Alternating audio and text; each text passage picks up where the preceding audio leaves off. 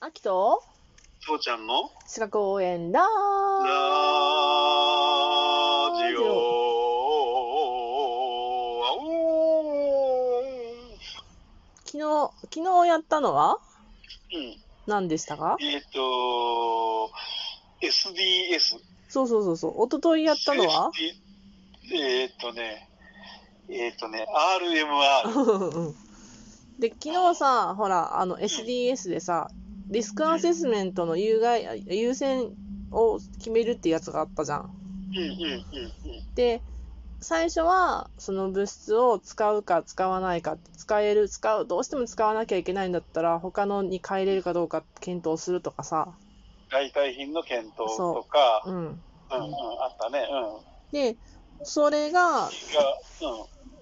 あの、ダメだったら、まあ、衛生工学的な、廃棄とか、うんそう、だね、廃棄とか、しゅそういうことで、環境を変えることで、えっと対応できるかどうか、うん変えか変えるというか、クリーンにすることで、そうそうそうそう。で、それがダメだったら、管理的な管理をする、マニュアルを作ったそうり、教育したえりー、と教育したり、そうだね、うんあのうんで最後にそれがダメだったら、防護服と、そうそ手袋とう、か、うん。覚えてんじゃん、覚えてんじゃん。覚えてる、というわけで、今日はね、その防護服とか、まあ、保護具に関してなんだけど、うん、ちょっとこう、ある制限があるんですよ。はいはい、それは何でしょうあなんだろう。すごい雑把だな。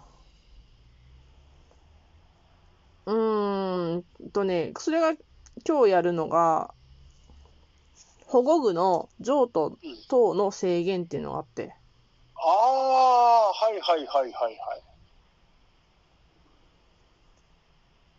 わかるそれは、そうだよね。あの、要は今やってる一連のやつっていうのうは、ん、その、要は危険な物質なんで、うん、危険だったり有毒だったりする物質なんうで、ん、それを防護するために使ったもうのをん。譲渡したり、何か適当なところに移動したりってのはよくねえよと。そうそうそうそそうだよね。ほうん、放射線のやつもそうだもんね。全部それ一回集めてドラム缶の中突っ込んで焼却とか、う。うん。何十年保管とかってやるもんね。まあ、すごい、言うたら、すごく当たり前なんだけど、うんうんうん。ね 当たり前すぎて当たり前なんだけどでもこれって結構重要なことでさうん。えっとね定義として、まあ、政令で定めるものは厚生ら厚生労働大臣が定める規格または安全装置を具備していなければ譲渡貸与設置をしてはいけませんっていうのがあってはいはいはい。譲渡の制限となる対象主な装置うんうん。えっ、と、いきます。防塵マスク、はいはい。防毒マスク、はい。交流アーク溶接用自動電撃装、うんごめんもう一回、もう一回もう一回ね。交流アーク溶接用自動電撃防止装置。自動電撃防止装置。はいはい、うんこれ装置の方。ね。うん。で、絶縁用保護具、うん。うん。絶縁用防具、保護棒、はい。電動ファン付き呼吸用保護具、うん。再圧室、はい。潜水機、うん。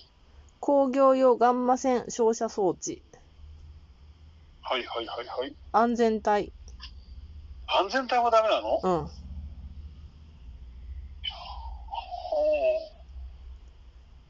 で、排気量40立方センチメートル以上の内燃機関を内蔵するチェーンソ40立方センチな。ー。40立方センチメートルね。うんうんうん。はいはいはい。というのが、譲渡の制限となっている装置になります。ようわからんね。最初のうちはうんうんってうなずいてたけどさ、うんうん。なんか途中から、え、なんでこれがあその安全衛生に関わってくるんだっていう。まあ、まあ、そうね。安全帯とそのチェーンソーはなんなんでなんだチェーンソーなんでだろうね。ちょっとわからん。私もわからん。ただそう決まってますってことね。でもまあ、上と体を設置、ね、制限がありまうんすうん。うんうん変に対応したら、なんかあれじゃない責任の所在が、点検とかの責任の所在がわからなくなるとかかな。うーん、そうごね。めん、適当に言った。いや、わかんないけど、あの、40cc、よ40立方センチ以上っていうことは、それなりに大型なんで、うん。あのー何やっぱりあの、勝手に譲渡してし、あの、何経験のないところで危険なものを扱うのは良くないよってことになるのかもしれない。まあ、そうね、そうね、そうね。確かに。うんだから、あの、車で言うと、その、ね、大型免許が必要じゃないだとか、そういうのも一緒で、うんうんうんうん。あの免許のない人に譲渡しても違反になっちゃうっていうのと一緒だからさ、確かにそうだ。まあ、チェーンソーはねあの、あれはないけれどさ、うん。あの免許はないかもしれないけれど、でもそういうところで制限されてるのかもしうれないね。ん。だから反対に言うと、それよりちっちゃいやつだったら自由にやっていいわけでしょ、そうそうそうそう。同じところにあったとしてそうなもん。です。はい。うんこれほら、確年女房とかだったらさ、あのおだもものの大小じゃないじゃん。うんうんうんうん。うん、だけど、これは大小であるってことは、やっぱりそういう大大きいのは危険だっていう、そういうことなんだろうね。あうーんまあ、あとは、えっ、とう、ん譲渡の制限の対象にないものを引っ掛けとして覚えとくっていうのは手かなと思って。うんうんうんうんうんえっ、と、例えば、早期マスク、うんうんあとは防音保護具、ああそうだうねん。あとは化学保護服、うん防振手袋は対象外です。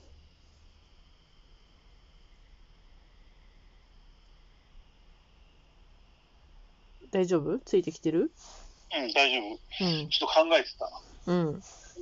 ごめんごめんうんうんごめんね沈黙は良くないねラジオでそうだよ。ごめんようん。うんで、この線引きっていうのが、うんうんううんとね、私はね、そのうん、呼吸系は、うんなんていうのかな。あの、だいたい、ふ負荷だと、風に勝手にこう、覚えたわけですよ。うんうんうんうんね、なんか潜水機とかもそうじゃん。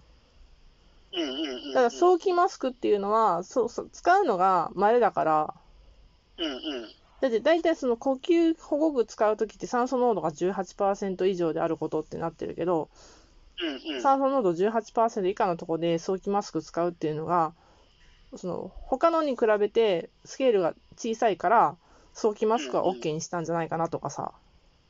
あで、耳の防音マスク、防防音用の保護具、耳の方あうんは、えっと、口につくと嫌だけど、まあ耳だったらまあ100歩譲ってもいいかなとかさ。うんうんうんうんうんで、化学保護服は、クリーンルーム入った時に、サイズがあるやつどれでも着ていいようだったのね。はいはいはいはいだから、まあ、これ対応あるのかなと思って。そうだねうん。うんうんうんうんで、防振手袋も、なんか、あのーなオーブンから取り出す時の耐熱手袋とかももうみんなが強要してたけど、防振もそうかな、みたいな感じで、うんうん対応 OK かなっていうかね。あーはーはーそういうだね感じのイメージで覚えてた。ああ、うちらもそうだったな。あの、なんだっけ。あの、放射線危険地域うん。一応そこに入るときの白衣は、どどれ着ても OK っていううんうんうん、うん。対応性だったな。うんうん。うん。そう。ただ本当に本当に重機、あの、重い危険地域に入る人たちのやつは、もうか、回収だったけど。そうよね。だと思うよ。うんそっかそっか、納得です。だから、そうだね、何がど、どういうのが危険なのかっていうところだね。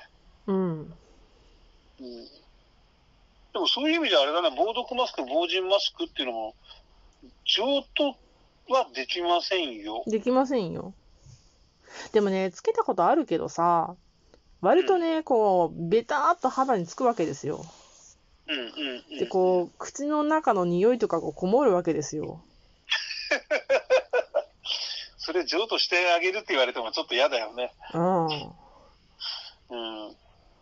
絶世の美女のやつだって言われたら、ちょっと考えちゃうかもしれないって、いや、ダメだ、そんなセクハラみたいなこと言っちゃう。いや、マジで、本当に、あのうん、ビターっとしてるからね。うんうんうんうん。ででも多分そんな理由じゃないと思うんだよね。これはやっぱり防塵防毒のやつとかは、どれどういう汚染されてるかわかんないっていうのが多分出てくるんだろまあ、外側もだしね。うな。うん、で、まあ、内側もなんかそれで言ったらさ、あの、感染症とかの危険とかもね、そうだね、今だったらそういうのもあるかもしれないしね。ねうん、そうだね。まあ、そんな風なので、ちょっと変にこじつけて覚えておいてほしいな。そうだね。あとは、そほうだね保護具をちゃんと一人一個ずつ与えてくれるホワイトな職場にみんなついててほしいな。そうだね。うん。うんまあ、反対にこれ見て、これがね、強要されてるようなところだったら、ちょっと危ねえぞと思わなきゃダメだってことだね。そうだね。うん、ああ、でも、なんかずっとここのところ同じのが続いてるから、依然体的だね、こっ ちも。いつ復讐が来るかわかんないし。もう、でももう復習のターンに入ってきたよ。そうだねう。ん。と父ちゃん怖い よ。いつ答えられない話が来るかと思うと。まあ、そんな感じ RMR で、はちょちょっとしばらく覚えとくよ。うん、明日も頑張りましょう。